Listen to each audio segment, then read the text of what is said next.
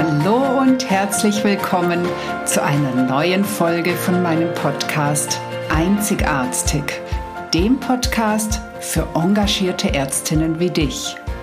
Mein Name ist Dr. Susanne Löffner. Ich bin Ärztin und Coach und ich unterstütze dich dabei, souverän, gesund und erfolgreich deinen ganz persönlichen Weg in der Medizin zu gehen. Heute geht es um das Thema Führung und ich spreche damit ganz explizit nicht nur Führungskräfte an, denn ich bin überzeugt davon, dass eine Führung von uns von innen herauskommen darf und dass wir nie früh genug damit anfangen können, sie in uns zu entwickeln. Denn wir führen an viel mehr Stellen, als wir es vielleicht erwarten. Und wenn wir tatsächlich dann mal in die Verlegenheit kommen, eine Führungsposition inne zu haben, dann sind wir bereits bereit, wenn wir es vorher gelernt haben. Ich wünsche dir viel Spaß bei der heutigen Folge. Einen wunderschönen guten Tag und herzlich willkommen zu einer neuen Folge von Einzigartig. Heute ist das Thema Führung durch Haltung.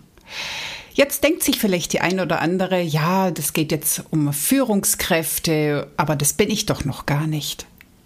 Nein, das ist falsch, denn du bist immer Führungskraft. Denn beispielsweise führst du ein Leben oder du führst es eben nicht, sondern wirst geführt. Und du führst tagtäglich Gespräche. Und auch hier kann es durchaus sein, dass du sie nicht wirklich führst, sondern dass du nur reagierst auf das, was andere zu dir sagen.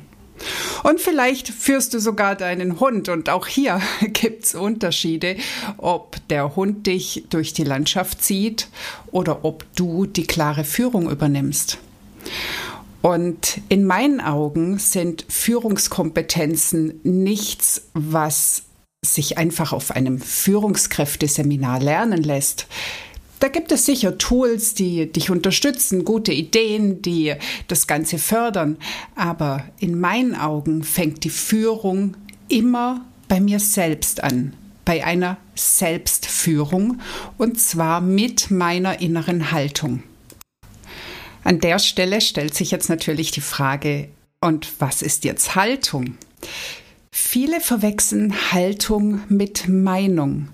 Aber Haltung ist was viel übergeordneteres. Also die Haltung bezieht sich im Allgemeinen auf, auf deine Einstellung, auf deine Denkweise, auch auf deine Überzeugungen. Entweder deine Überzeugung zur ganzen Welt oder vielleicht auch einer bestimmten Person gegenüber. Und was in die Haltung auch ganz, ganz groß einspielt, sind deine Werte.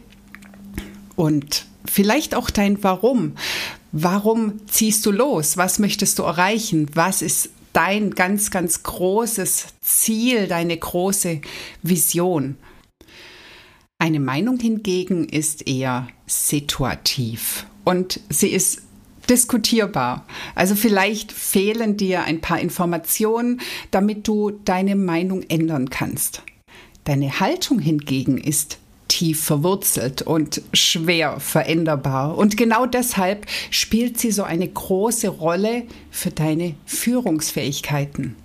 Denn in deiner Haltung steckt natürlich auch deine eigene Bewertung, wie du selbst über dich denkst. Machst du dich zum Beispiel sehr, sehr klein? Findest du dich wertlos? Hast du das Gefühl, du bist nicht gut genug? Oder du brauchst noch viel mehr, um etwas darstellen oder repräsentieren zu können. Das wird sich unweigerlich auf deine Führungsfähigkeiten auswirken. Also stell dir zum Beispiel vor, du hast ein Team, für das du verantwortlich bist, oder vielleicht ist es auch einfach nur die Kollegin, der du etwas beibringen sollst, oder vielleicht ist es die PJlerin, der du etwas zeigst. Wenn du dich selbst dabei unsicher fühlst, den Eindruck hast, du kannst es nicht gut genug oder du machst es vielleicht nicht richtig, wenn du Angst hast, dass du vielleicht auf Ablehnung stößt, dann wirst du ein ganz anderes Verhalten an den Tag legen, wie wenn du dir deiner selbst bewusst bist und vor allem deiner Fähigkeiten selbst bewusst bist. Genauso ist das zum Beispiel mit Ängsten.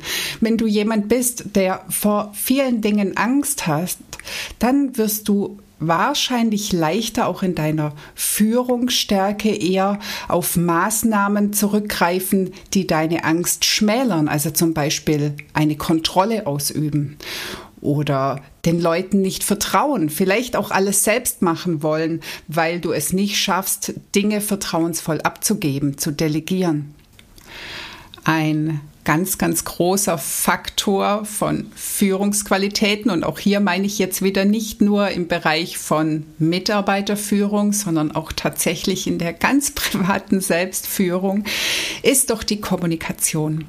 Und darüber könnte ich jetzt natürlich viele andere Podcast-Folgen füllen. Ich möchte da gar nicht so direkt drauf eingehen, sondern ich möchte nur auch hier wieder betonen, dass auch unsere ganze Kommunikation immer mit unserem Selbstbild zusammenhängt. Fühlen wir uns unterlegen oder fühlen wir uns überlegen oder schaffen wir es tatsächlich auf Augenhöhe mit wahrlich offenem Herzen zu kommunizieren? Können wir den anderen annehmen, sehen wir ihn mit all seinen Stärken und vielleicht auch seinen Schwächen, verstehen wir oder können wir dem anderen zuhören? Kriegen wir überhaupt mit, was den anderen bewegt? Und ich glaube, dazu braucht es nicht die jährlichen Mitarbeitergespräche, wo kurz nochmal aufgearbeitet wird, wo komme ich her, wo will ich hin, sondern es geht um dieses tagtägliche in kurzen Gesprächen, in kurzen Blicken, in kurzen Unterhaltungen. Wie geht's dir? Was ist heute dein Thema? Das ist für mich wahre Führungsstärke. Und auch das fängt ja schon lange vor einer Tätigkeit als Führungskraft an. Wie viel bekommst du von den anderen mit? Oder bist du nur auf dich selbst bezogen? Bist du die ganze Zeit nur mit deinen eigenen Problemen beschäftigt? Oder hast du deine innere Stärke erreicht und kannst tatsächlich offen mit offenen Augen durch die Welt gehen. Aber es gibt natürlich auch andere Sachen. Wenn du führen möchtest, brauchst du eine Klarheit. Was möchtest du erreichen? Was möchtest du auch von deiner Umgebung zurückbekommen? Dazu brauchst du Klarheit. Dazu musst du dir selbst bewusst sein, wo möchtest du hin. Das hilft nichts, wenn du heute A sagst und morgen B und übermorgen C, weil dich vielleicht wieder irgendjemand verunsichert hat. Du brauchst deinen eigenen Weg. Du musst wissen, wo du hin möchtest. Das heißt nicht, dass du nicht auch mal flexibel ein bisschen nach links und nach rechts gehen darfst. Aber du musst trotzdem dein Ziel und deine Vision vor Augen haben. Und genau das gilt ja in unserem Berufsleben ganz allgemein so.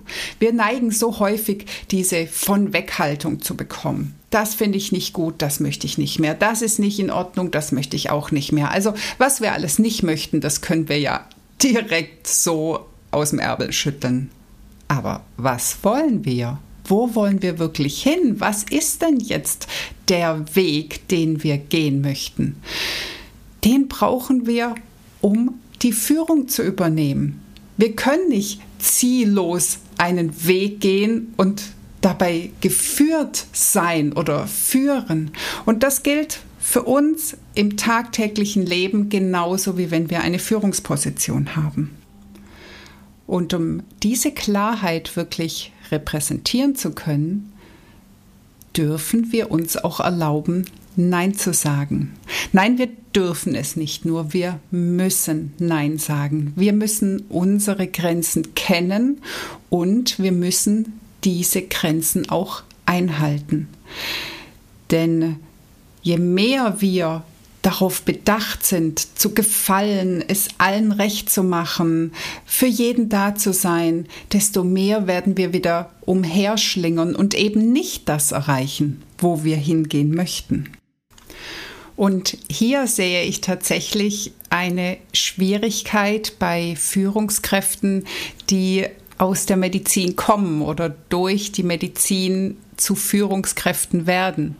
Einerseits spielt es natürlich eine Rolle, dass wir im Rahmen des Medizinstudiums und unserer Ausbildung sehr, sehr wenig vom Thema Führung mitbekommen. Es ist ja kein Schulungsthema, in der Regel auch kein Fortbildungsthema. Vielleicht, wenn wir die höheren Positionen irgendwann haben, wenn wir Chefarzt werden, dann wird es vielleicht irgendwelche Zusatzausbildung geben. Aber so die Rolle als Oberarzt oder aber auch die Rolle als Chef in einer eigenen Praxis, die kriegen wir sehr, sehr selten geschult.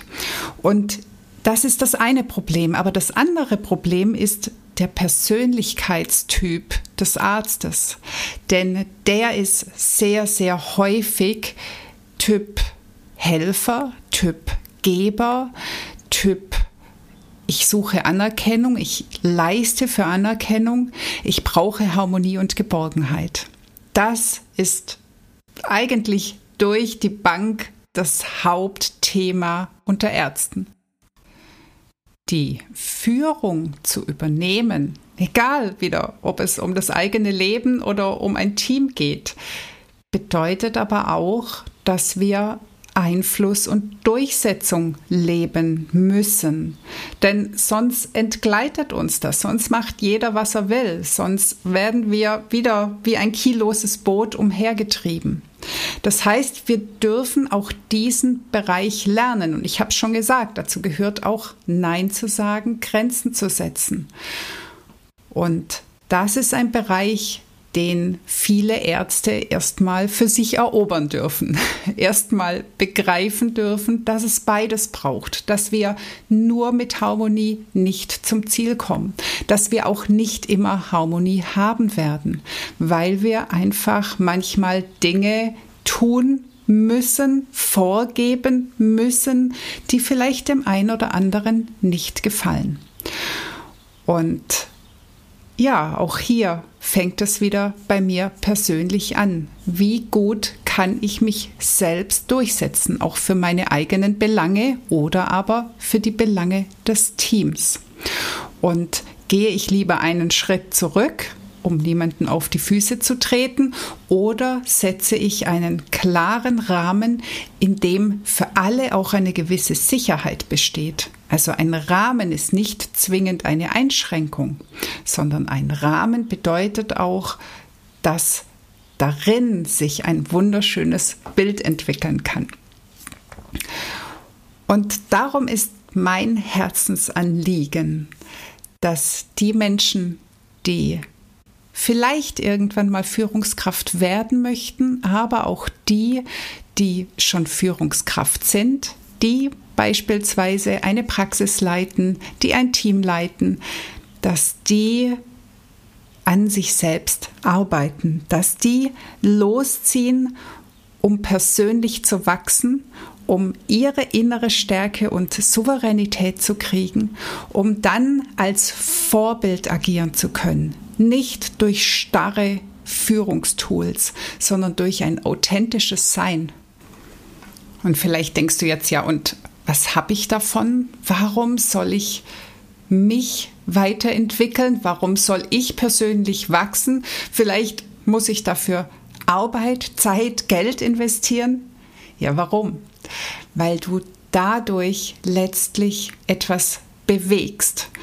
Und zwar nicht nur für die anderen, sondern vor allem für dich selbst.